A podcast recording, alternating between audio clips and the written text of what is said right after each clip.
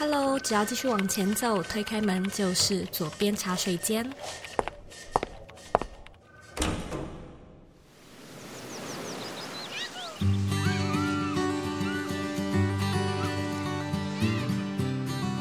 你现在在收听的是左边茶水间第两百五十四集。我因为地缘的关系呢，认识蛮多在美国戏谷工作还有生活的朋友，也因为戏谷天龙国依然是台湾目前普遍比较向往的憧憬的一种生活，所以呢，今天这一集我们邀请到已经在戏谷生活十年的 Nicole 来跟你分享她最真实的观察。那说到矽谷呢，我们都晓得他是美国的科技重镇，但比较特别的地方是，Nicole 自己是文组背景的。他在一开始搬到这边所面临到像是找工作的困难，他对矽谷这十年来的变化与观察，以及后来他怎么开始到脸书上班，再到近期呢开始自己的个人品牌，还有 Podcast 节目，都是我们今天会聊到的主题。那假设呢，你对于美国矽谷工作还有生活感兴趣，这里推荐你呢，晚一点可以去收听左边茶水间第四十三、一百二十五还有两百一十三集，这几集所邀请到的来宾呢，都在分享与戏骨还有美国文化有关的主题。那现在呢，我有一个新的活动消息要跟你分享，我们的 Dream to Go 设计思考课程即将开放二零二三 Q 二的加开班。如果你不小心错过去年年底的时段，现在呢有再一次参加的机会。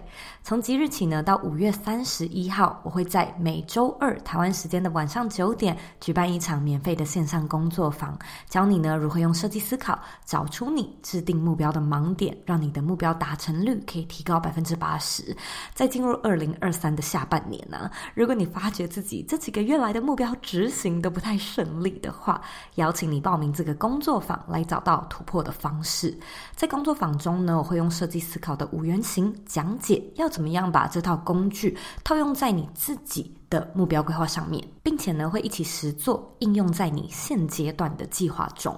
如果说呢，你对这个工作坊感兴趣，请回到我们这一集节目的资讯栏，或者呢，直接在网址上输入 z o e y k 点 c o 斜线 d r e a m t o g o a l。这个工作坊呢，只有限定三个场次，错过就没有喽。准备好了吗？让我们一起来欢迎今天的来宾 Nicole。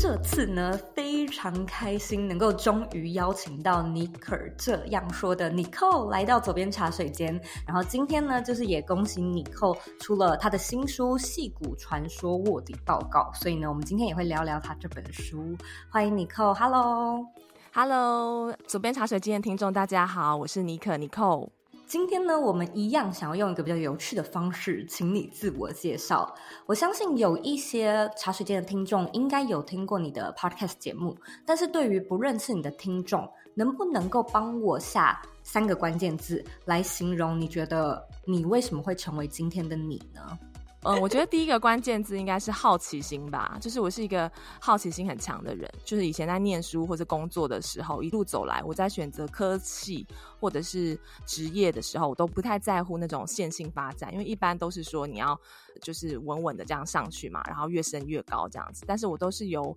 就是我的好奇心来驱动着我。比如说，我就会问说，哎，念这个科系或是这个工作，它能不能满足我当下的好奇心，然后创造我想要的生活体验？因为我一直都很想要在，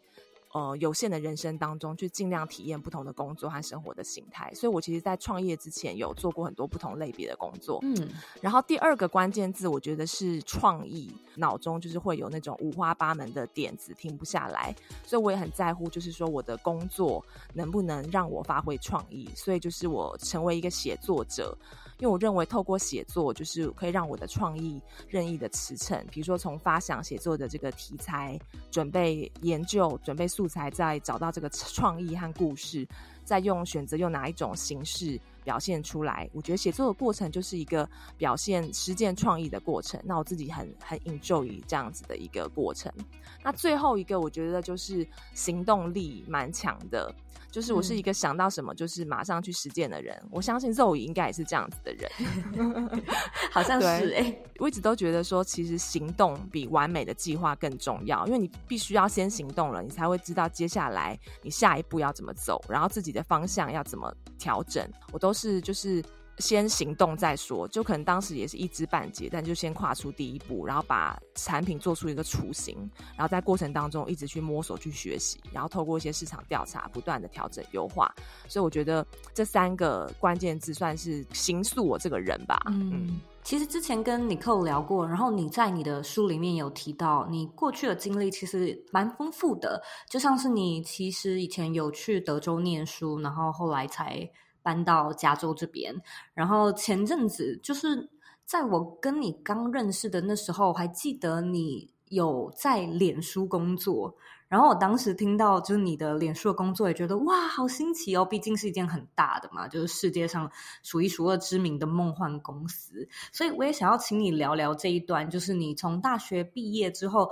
当然中间可能也有很多不同的经历，然后再搬到矽谷。然后再找到脸书的工作，可不可以跟我们介绍一下这一段的故事呢？嗯，这段故事真的是蛮蛮辛苦的，就也记录在我的书里面，就是《戏骨传说卧底报告》。因为我是念文组的嘛，那当初就是。嗯搬来戏谷就觉得哇、哦，其实蛮紧张的，因为这里我知道就是说都是高科技的人才，然后你很讲求你要有技术背景，对，然后这里的人的学历也都非常的高，就是我觉得我的学历在这边就是像是小学、嗯、小学的等级，对，我那时候来这边就是花了一番功夫才找到我的工作，而且还找到自己的定位，所以我一开始其实是先去做会需要呃运用到中文的工作，因为我觉得这是我跟在这边竞争者一个比较大的差异，就是他有很多在地的矽谷人，或是说其他人，他们并不会说中文。对，所以我前面一两份工作是需要会中文的。嗯对，那我觉得是透过这些磨练、累积这些经验，对，然后我后来才有机会，就透过朋友的介绍，就到 Facebook，就是现在的 Meta 工作。对，那我在 Meta 是做那个供应链管理师，就是呃负责 Material Planning 的部分。嗯、那个时候他们非常重视 AR、VR 虚拟实境的那一块的发展。对，那我是负责就是 Oculus 那个白色的眼镜的产品的硬体的原物料管理。哦，哇，好特别哦。但这个听起来也跟文组没什么关系，耶，对，没什么关系。但是就是需要会分析，因为我过去做过行销企划.那行销就是需要分析一些数据.所以就是这个可以 transferable 这个技能，嗯、我觉得。业务会给我们销售量的预测，然后我们就是要算它的需要多少原物料的数量，然后跟供应商一起合作，嗯、然后确保说我们有足够的原物料来产制我们的产品，然后还有一些原物料后续的处理的问题，所以要会用到很多 Excel 的分析。哇，那你在脸书的这份工作做了多久？其实没有很长诶、欸，就一年多。因为其实我一直都蛮想要有机会可以完全靠自己的自媒体事业，所以其实已经计划了大概两年了。对，那有这个念头的话，是已经大概四五年了。嗯，我也不恋战吧，就是好像也看过这些、见识过这些大公司，就觉得嗯够了。现在应该是看 自己能够做到什么程度的时候。嗯嗯，其实你在你的这本书里面就分享了非常多你在戏谷的观察嘛，就好像你有一篇篇幅是特别在讲苹果，然后你还有其他的篇幅，当然里面还包含自己的很多故事。嗯，我想要问作者私心，你自己有没有特别喜欢的篇幅呢？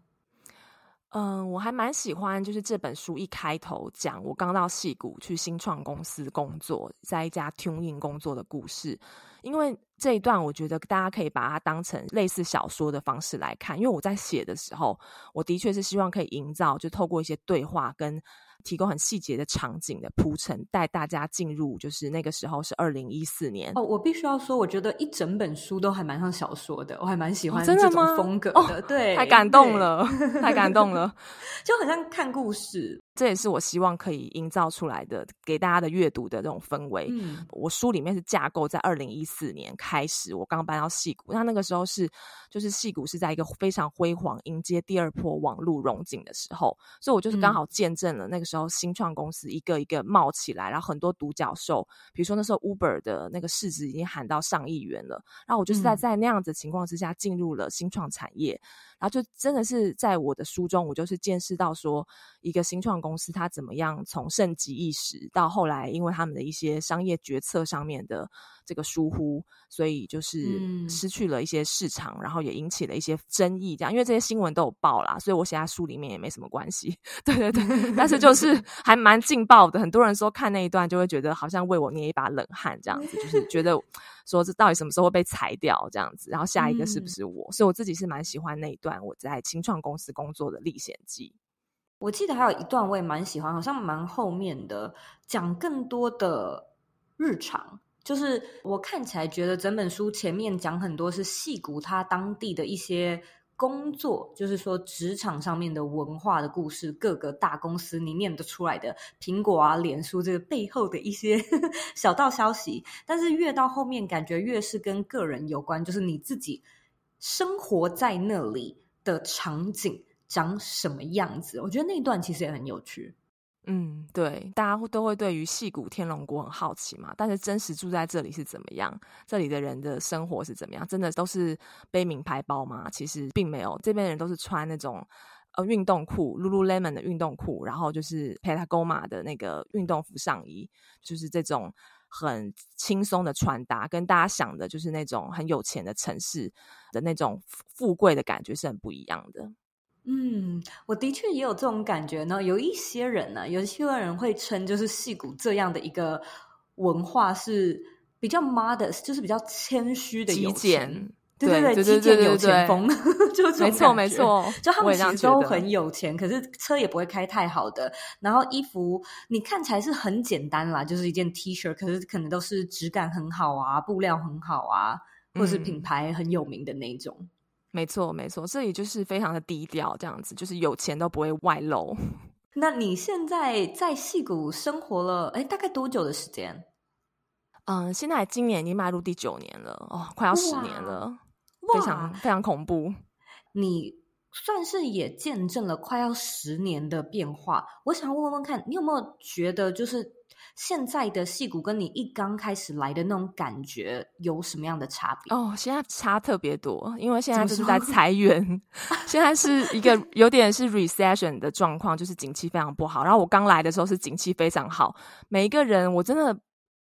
可以用暴发户这三个字来形容，就是比如说你进入一家新创公司，然后你在一个很棒的时间点进去，然后你们公司 IPO 就是公开上市了，然后你就一夜致富了。就我身边就有这样子的朋友，他就是真可以都不用工作，就是环游全世界，或者是他 在很早的时候就进入像是 Fan，就是 Facebook 啊、Apple 啊。呃，Google 这些公司，然后它的股票就赚得饱饱的，因为那时候股票都非常的好。但是现在就是股票非常糟，我身边朋友都觉得他们的那个身价就是瞬间蒸发二十万美金，就是跟二零二零年比起来，就才两年的时间。所以我觉得这是这十年最大的改变，就是说，矽谷从盛极一时到现在，就是经过疫情，然后疫情期间 over hire，然后到现在在，我觉得是在一个休整的状态。你觉得就是你日常的生活有没有什么，虽然说蛮有趣的现象，或者是我觉得大家可能会想要知道的，也许像治安啊，或者是整个文化氛围有改变吗？哦，治安应该是越变越不好吧，因为常常会听到，就是像我们这边，就是好像上个礼拜吧，有一个很富有的小镇叫 Half Moon Bay，离旧金山也蛮近的，嗯，然后有枪击案，对。有，所以就是这种新闻还蛮时时有所闻，或是哪边又被闯空门了，或者说车窗被打破了。所以就是这边虽然是一个很富裕的城市，但是其实也。有些地方也蛮龙蛇杂处的，然后可能有一些仇富吧，或者是我也我也我也不是很清楚，就是这种新闻越来越多。那是还有一个就是我觉得物价的上涨，比如说那个一个排骨便当，在二零二零年的时候，一个排骨便当大概是美金十三元，然后现在就是要十六元，嗯，所以就是涨了二十 percent。但是我们的薪水每年大概只会涨三 percent 嘛，所以就是这个完全没有办法抗这个通膨。哇，那虽然说你在那边也住了好一阵子，但你会觉得近期会有这种不适应吗？物价一开始发现呃物价变高的时候，是会觉得有点讶异，身边朋友都会纷纷说：“哦，现在出去吃一餐，动不动就是要二十美金，含完税还没有给小费，大家都会这样讲。”然后现在我觉得已经大概过了，从去年年中开始就这样子吧，已经也快一年了，现在还蛮蛮适应的了。嗯，我觉得其实真的是大环境，很多时候。他的兴盛，就你也跟着兴盛；而他的衰落，就是你自己的生活也受到影响。我觉得这个可能也是你做得很好的一点，就是可以说是蛮早就开始。无论这个是自己的梦想啦，就是想要有一个自己的自媒体，还是就是为了这个，就是不要职涯受限做准备。我觉得好像现在出来自己做，都可以让你不要受大环境影响这么多。对，真的有提早准备，嗯，虽然当时并没有想那么多。当时是因为就是在新冠疫情爆发不久之后，对，然后就觉得说啊，这个工作也做很久了，所以才想说来做一个 podcast 节目。那就跟我们聊聊这块好了，因为尼克这样说，这个节目我相信有一些听众可能还不太有听过，跟我们介绍一下这个节目在讲些什么内容呢？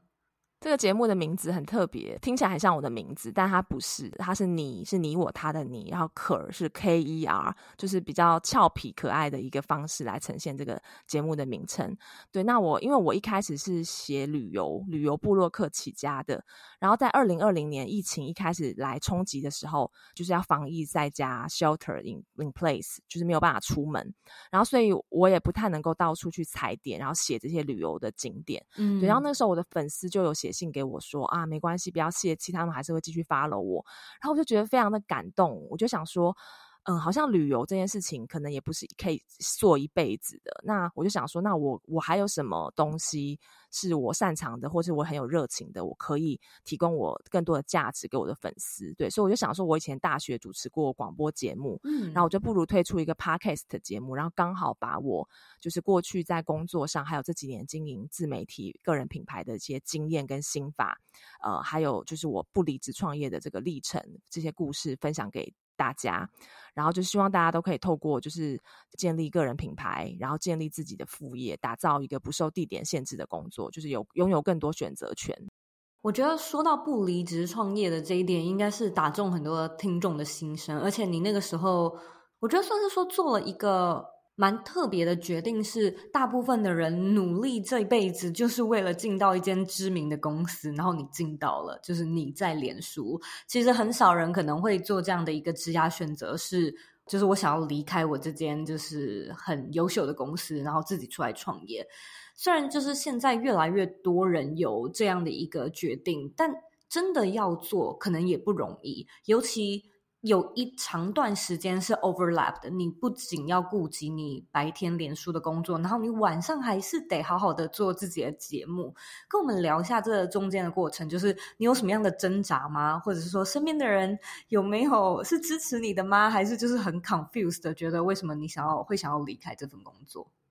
其实这个过程有一点 lonely，因为我算是我在这边我朋友圈当中我唯一做这样子尝试的人，大家都是乖乖的在很认真的在企业上班这样子，嗯、那只有我就是有点那个不务正业，在工作之余，就是其实自己最有热情的是自己的副业这样子。那其实这个这次中间是经过一些波折的，因为我在。二零二零年疫情一来袭的时候，我有曾经短暂离开过企业一阵子，嗯，离开公司的组织，就那个时候就是觉得，因为你知道你也知道，疫情就是会让很多人去审视他的人生，跟他到底人生想要什么。嗯、那我我也我也不例外，对，所以那个时候我就先有离开过公司，就辞职，就直接裸辞，嗯、然后想说，如果我全心就是做我的这个自媒体，全心接案啊，然后做一些开发，我应该可以养活我自己。但是几个月之后就发发现证实没有办法，嗯，然后那个时候脸书这个工作就来敲门了，所以呢我就又回归到企业的体制里面。然后那个时候我就知道说，哦，我必须要真的要把我在 finance 这一块做一个就是规划。所以就是说我回来的时候，我就开始除了因为我之前其实不太接就是一些业配，那我就开始主动去接业配，然后也自己去开发一些案源，然后争取比较长期的合作的案件，然后也接团购，就是很仔细的挑选产品接团购，然后。把我跟我先生在被动收入这一块做一些调整，就是我们有有一些投资房，就是我们把它做 refinance，然后那个时候刚好是利率很好的时候，所以就是蛮幸运的。这样调整完之后，我们每个月就是会有一些被动收入，然后又有投资美股，所以我就是做了这些调整，大概几个月下来，我观察。呃，我的这个收入是稳定的，然后也能够超过我的正职工作，就是以年薪来算啦，对，所以就是我后来就觉得说，在有这种经济条件允许之下，那好像真的是时候可以真的是离职去看看，说自己 all in 到我的自媒体事业的话，这个它可以带我走到什么地方，所以大概是这样子的一个历程，经过一些波折，然后一些尝试跟调整，最后才终于能够算是。完成梦想吧。嗯，我觉得其实这是一个很多人会很好奇的点，就是蛮多人会问我说：“哦，对啊，我现在也正在不离职创业，然后我的确是呃有我正职的薪水，然后我副业也兼职的很认真。可是究竟要到一个什么什么点，有没有什么征兆，你才会知道说，OK，好，是时候离职了，全心就是 all in 投入自己的事业。嗯。那在我自己的身上。我也跟你一样，就是我的回答也是 finance 的部分，就是算了一下，然后觉得 OK，这个钱 OK，然后是可以超越呃在公司里面的年收入，我就觉得好，那就这么做吧。那我想要问哦，如果就是这位听众，我们就先假设他可能在这个部分是有一点难度的，说或甚至是说花的比自己想象中还要长的时间。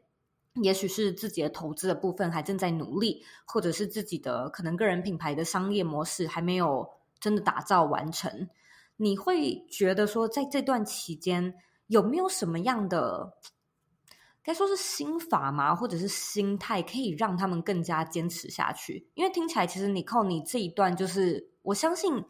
在那个当下，可能还是会有点受挫，因为你会有一点点不知道还要多久。那你觉得那个时候的你有没有什么样的方法让自己心情比较好过，或者是可以再更加坚持一下？我觉得就是要去感谢你有这个正职工作，就是因为有 正职工作，所以你有一笔稳定的收入，才可以支持你去做你有兴趣和很有热情的工作。所以那个时候我都会跟我自己洗脑说，现在做这个工作，它是一个投资。投资我自己现在的兴趣、热情，还有我未来的事业，所以它是一个投资。当你把你的工作看成是一个投资的时候，那你就会觉得哦。你就会用另外一个角度去看你的工作，不会觉得说你好像是在被动的去听命于别人，然后受制于别人。你是主动的去投资你的工作，然后你可以去做很多事情去调整，比如说调整你的主动收入啊，跟被动收入啊。然后同时在这个期间，我也蛮建议大家可以早一点去开发自己的产品。嗯，对，因为像 Zoe，我观察到你那时候，我也是有跟你学习，就是说你你在蛮早期 就打造自己的线上课程。嗯，我觉得这是一个非常聪明的做法。那我是到比较后期才开始做这个。那我觉得有了自己的产品之后，的确是会比较稳定。你不用你这个发球权就会在你的手中。嗯，对，你不用就是都靠别人给你案子。对，你可以。自己的去选择你的客户这样子，所以就是当你开始创造内容的时候，就可以开始打造你的产品了。不管是产品还是服务，就是蛮建议大家可以提早开始做准备这一块。嗯，其实你也就是一边在脸书工作，然后一边准备这一块的内容嘛。那如果我们就聊聊，假设现在这位听众啊，他也是一样正在有正职，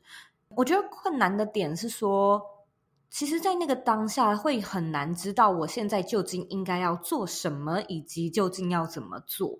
也就是说，哦，好啊，我也知道我要有商业模式，可能是线上课程吧。可是它其实很复杂，复杂的点就是包含，例如说主题啊、内容的设计啊，然后时程。就是我们的时间都很有限，下了班之后，也许又还要去应酬还是什么的，就是那个时间一直压缩，然后你好像每天都必须要有点进度的那种压力，其实一直都存在。你那个时候是怎么样去 plan 你的一天？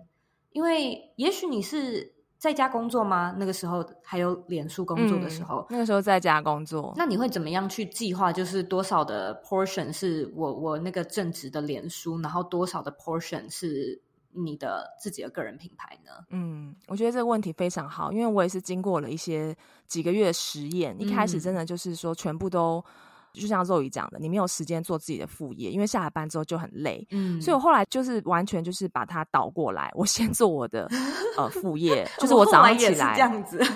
对，我就很早起来，就大概六点起来，然后因为刚起来的时候，就是公司也还不会有信或者是电话进来嘛，然后我先生也还在睡觉，所以我就有六点到九点这三个小时的时间，可以做我自己的自媒体事业，然后去想想我未来的一些产品要怎么打造。那我觉得你先把这个东西给做好之后，你去上班的时候也会比较甘愿。所以就是说，要找到一个你可以。完全控制的时间，就你那个段时间不会受到打扰。那如果有小孩子的人，可能听众可能就是在晚上小孩子睡觉之后，对，我觉得就就算是每天一小时，你也是可以做很多事情的。就是要空出一段时间，然后就像是跟自己的 meeting 一样，在那段时间你就是要 show up 这样子。然后还有一个很重要的就是要休息。我不知道你有没有经历过 burn out，我是有曾经 一阵子，然后我觉得真的是蛮恐怖的，所以后来就调整，就是说我觉得休息是最重要的。你宁可今天这个工作先先缓一下，但是你先把你自己的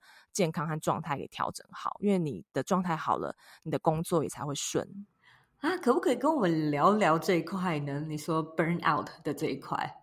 哇，OK，好，要去翻黑历史就对了。黑历史就是对，那时候真的就是白天的工作再加晚上的副业，真的太忙碌了嘛。对，那个时候就是还没有找到一个节奏，就是说是就下班之后，嗯、然后还去继续工作，所以就一天工作超过十二个小时，然后常常上班的时候也是会比较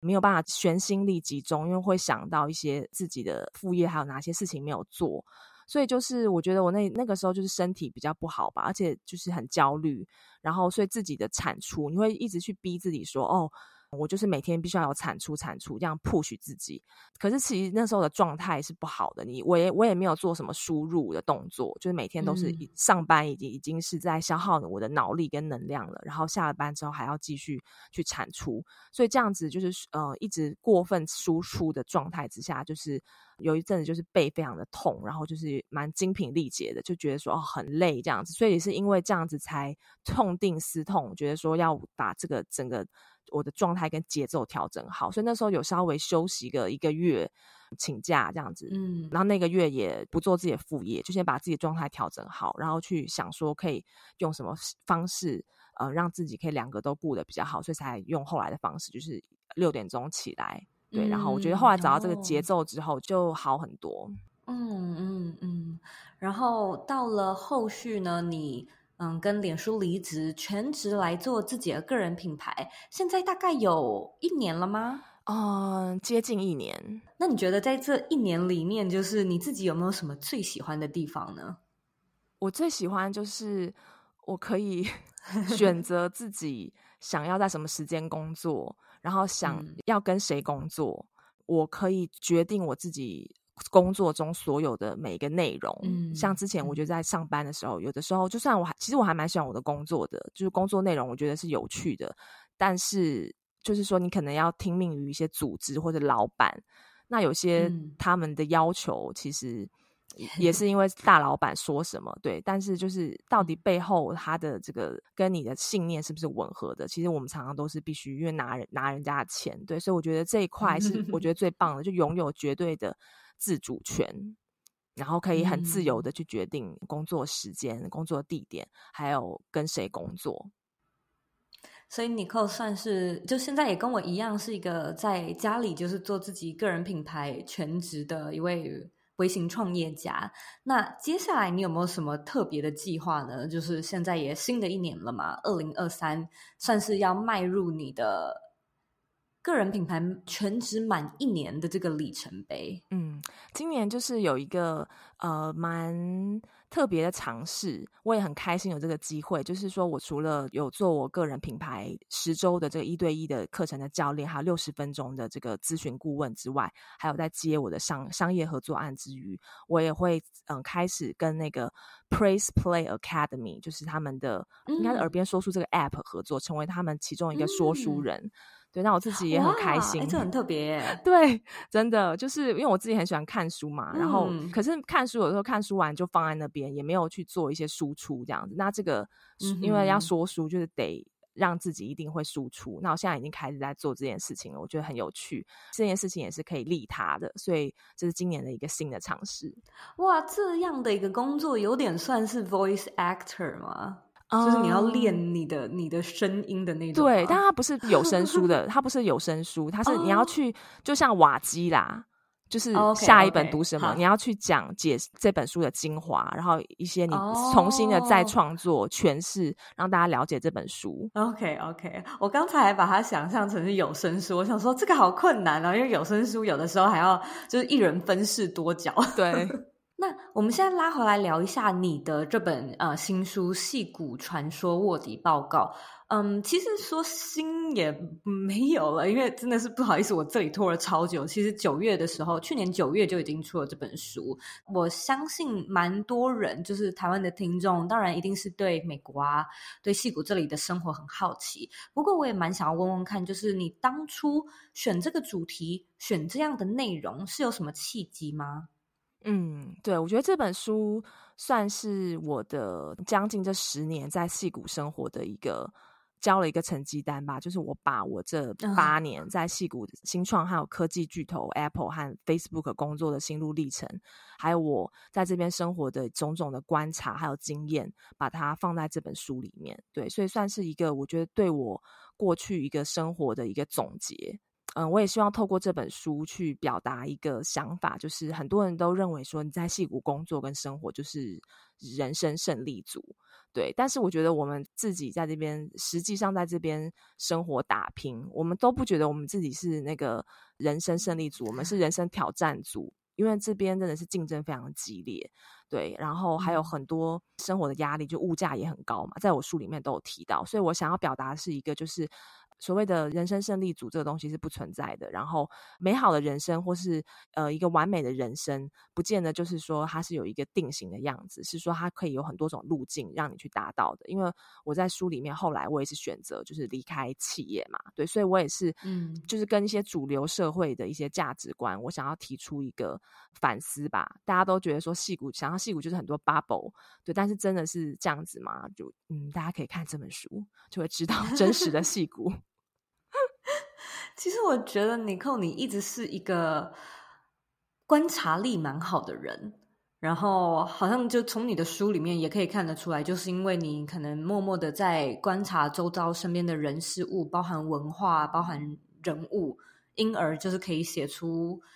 我自己是觉得读起来就真的挺像小说，读起来蛮津津有味的书。不过我也蛮好奇，就是当你看你自己，你有没有觉得自己有？什么可能比较与众不同的特质，或者我喜欢称它为超能力，就是你自己的一个超能力，是可能在你追梦或者是在你成长的这条路上，它不断的助你一臂之力的一个特质呢？我觉得就是在我迷失，或者是说在选择人生道路的时候，我最后都会决定忠于自己，就是做真实的自己。这个听起来好像，当他通常讲到什么特质信念，应该会说什么毅力呀，或者是分析能力啊、判断力。但我觉得忠于自己是让我自己可以走到现在这一步，也不是我现在多成功，但是我现在要现在的生活，我觉得就是。我的理想生活，对对，所以就是我我我想跟大家分享一句话，就是他是一个美国作家、职涯教练，那个 Ashley Stowe 他说的，就是不要违背自己的意愿，然后做你自己。每个人都可以成为自己生命的北极星。那我非常喜欢这句话，就是这句话，就是当我就是说很迷惑，或者说不知道我现在走的路对不对的时候，我都会拿出这句话提醒自己要去。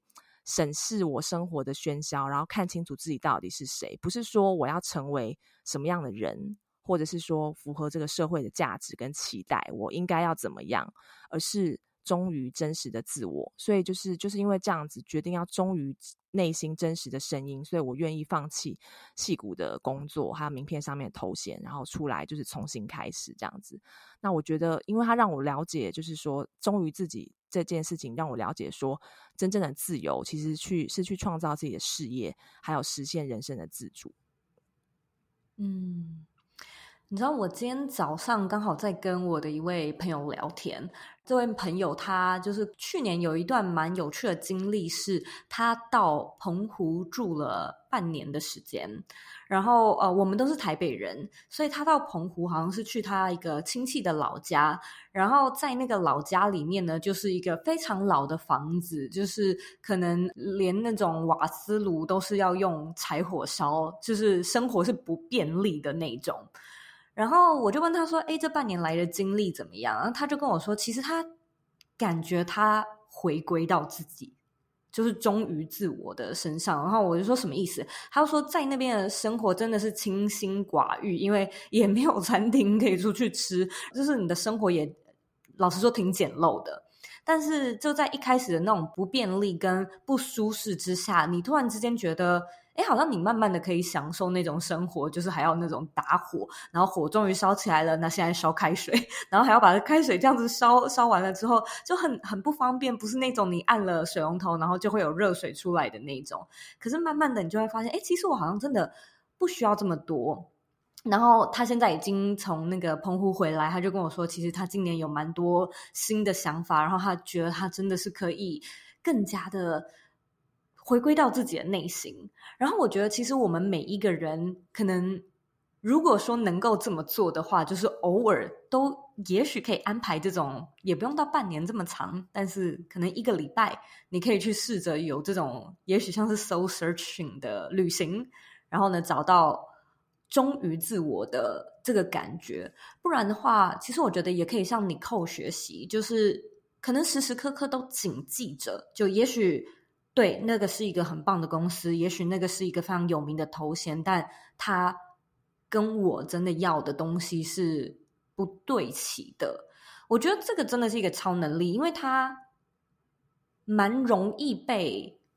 迷惑。对，就是很容易，我们很容易迷失。就你知道啊，啊，你也听过，然后你也会觉得，对啊，我要忠于自我。可是就是有各式各样的诱惑在眼前时，其实他很困难。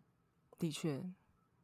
嗯，我觉得这样问可能会有一点奇怪，可是我也不晓得是要说技巧吗？还是说有什么样的方式是你一直在提醒自己哦，别忘了这件事情？看书吧，我觉得我很喜欢阅读，然后在阅读的过程当中的时候，你会一直回归到自己的自己的内心，因为阅读是一个跟作者还有跟你自己对话的一个方式。对，所以我觉得透过阅读的话，就会让我沉潜，就是好像可以跟外界的。所谓的外界那些迷惑，或者是说外界社会的价值观，一些大家认为说应该要怎么样怎么样怎么样，它可以让我我把那些东西给关掉，我暂时进入一个就是书中的世界。那透过书中的一些呃一些话语，那些话语，我觉得他也在对我说话。那我会找一些比较。我有几本书是说，在我可能比较迷惑的时候，我一定会看的。比如说，像是就是刚刚说的那本 Ashley Stowe 他写的那本，我有点忘了那个书名，好像是不要追求你的兴趣还是热情。之后我再给你那个书，加你可能再放在节目连接下面。我现在忘了那个书名了。对，好，嗯嗯，就是说枕边会有这样的书，然后我就会拿出来。在看，然后就会哎，自己又可以进入这样子比较 pure，然后纯粹的状态，就是回归到自己到底我是一个怎么样的人，然后我想要什么，然后我的目标是什么，然后就可以比较不会受外界的影响的，继继续朝自己的一个目标前进。今天呢，非常感谢尼克特别抽空呢到左边茶水间分享他自己的故事，还有他的新书。那现在呢，我相信你也知道我要问你的问题，就是最后一个每个来宾都要被问的问题：你的理想生活长什么样子？是现在的样子吗？还是你有其他可能对于未来理想的想象呢？嗯，我觉得我的要求就是没有很高。我觉得现在的生活就是我理想的状态，对，还让我觉得蛮意外，可以那么早就达到。当然，我不是说我赚很多钱或者怎么样，可是我对我来讲最重要的是，我辞去工作之后，我成为我自己的老板。然后我有刚刚有说过，就是我有百分之百的自主权跟掌控权，然后可以在世界各地只要有网络的地方都可以工作。我觉得这就是我一直梦寐梦寐以求的生活。所以，而且我觉得我现在的重心是追求就是更好，而不是更多。比如说，我现在个人品牌一对一教练的课程，就是我每个月最多只会收三个学员，对，因为我希望把每一个学员当做是我唯一的客户、唯一的学员在经营。所以就是呃，因为维持这样的小规模，所以可以给我带来更多的自由。然后就是有的时候可以在周间的下午抛下手边的工作，然后就是一个人开着车去海边，就是什么都不做，然后就是听听海浪的声音。我觉得对我来讲，这就是最理想的生活。嗯，听起来真的很理想，很浪漫。祝福你耶，很为你感到开心。谢谢。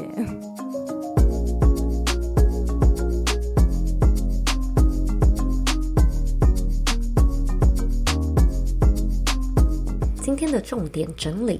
一，尼寇表示。自己一直以来都是一个充满好奇心又有行动力的人。过去呢，尝试过各式各样的职务内容，但即便如此呢，文组的他刚搬到戏谷时，还是花了好大一番功夫找工作。最一开始呢，是做会需要中文的工作，让自己的优势在戏谷的人才里面是有区隔的。那后来因为朋友介绍的关系，开始到脸书去做供应链的分析的工作工作。那尼克。表示他自己刚搬来的时候，刚好是矽谷科技最繁荣的时候，新创公司就是一个一个冒起，很多例如 Uber 这样的独角兽公司也一下子就是市值狂飙好几亿。但是和现在疫情后的裁员潮相比，他也感慨啊，就是公司上面可能会有一些商业上的决策或者是小失误，其实很容易引发后续的一些争议或者是下跌，再加加上全世界的薪资基本上都抵抗不了通膨，生活真的是越来越辛苦。其实这个是在戏骨，在整个美国，在整个全世界都是一样的。那当然，这也让他开始去思考离开公司的体制，出来看看自己到底有多少的能耐。二，尼克过去呢，私下是一位喜欢分享旅游还有美食的文字作家，也是因为疫情的缘故，其实这些内容都面临到了难产。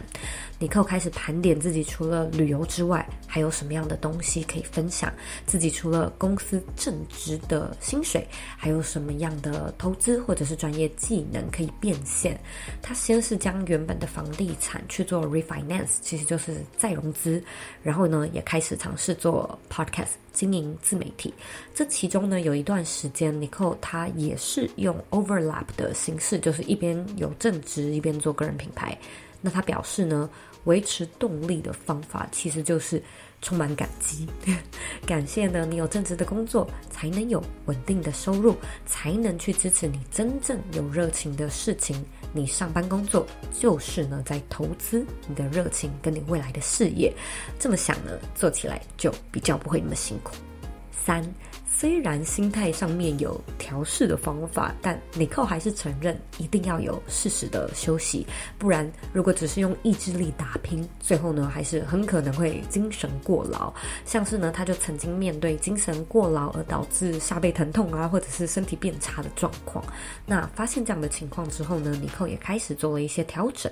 例如说呢，早一点起床。早上六点到九点，先做自己 podcast 的事情。那这样九点就是开始做正职的工作，去上班的那个心情也是比较甘愿的。那假日该休息就要好好的休息。其实这才是真正战胜的长跑赛的一个最稳健的做法。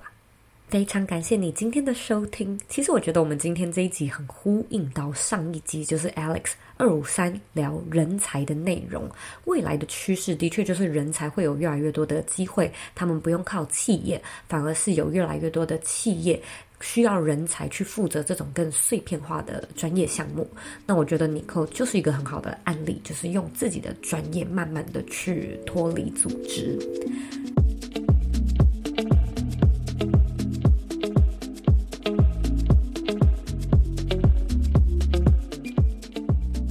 现在呢，我要来阅读我们今天的听众留言。今天的听众 ID 叫做喝乌欧么，他写说超棒，超爱你的节目，给了五颗星。不过他写一三一到一五三集怎么都没看到，之前有听过，今天想再听一次都找不到了。好，这个应该是蛮久以前的问题，因为现在应该都修好了。所以如果说呢，你是在哪一个平台收听，Spotify、Apple 还是 Google？任何的平台上面有遇到什么样的问题的话呢，其实寄信给我们是最快速的。你可以直接打 hi h i，然后 at z o e y k 点 c o。通常呢，有这种技术问题，呃，直接寄信来比留言留 review 更快，可以被我们处理到，好吗？好，那假设呢，你听完今天这一集的节目内容，觉得有一些收获，有一些启发的话呢，我也希望你可以帮我到 Apple Podcast 上面打星评分还有留言。我希望呢，你可以为这个节目留下五颗星的评价，然后呢，留言告诉我你现在正在收听的是哪一集，或者是节目的主题、来宾的名字，这样对我来说的帮助会非常的大。那假设呢，你还有其他的问题或者是想法，也欢迎你呢回到我的网站或者是 Instagram 上面找我。我的网站网址呢和 IG 的账号一样是 zoyk 点 co。你可以截图这集的节目，然后分享到你的 IG Story 上面 take 我，让我知道你听完这集节目之后最大的 takeaway 是什么。最后的最后呢，我知道你是非常忙碌的。我也知道呢，你可以选择去做很多很多其他的事情，但是呢，你却来收听这集的节目，而且还听到最后，我是真的真的非常的感谢你。现在呢，我也想花一点时间跟你说，你是你人生的负责人，你有权利，也有能力去过你真正热爱的人生。我们下次见喽。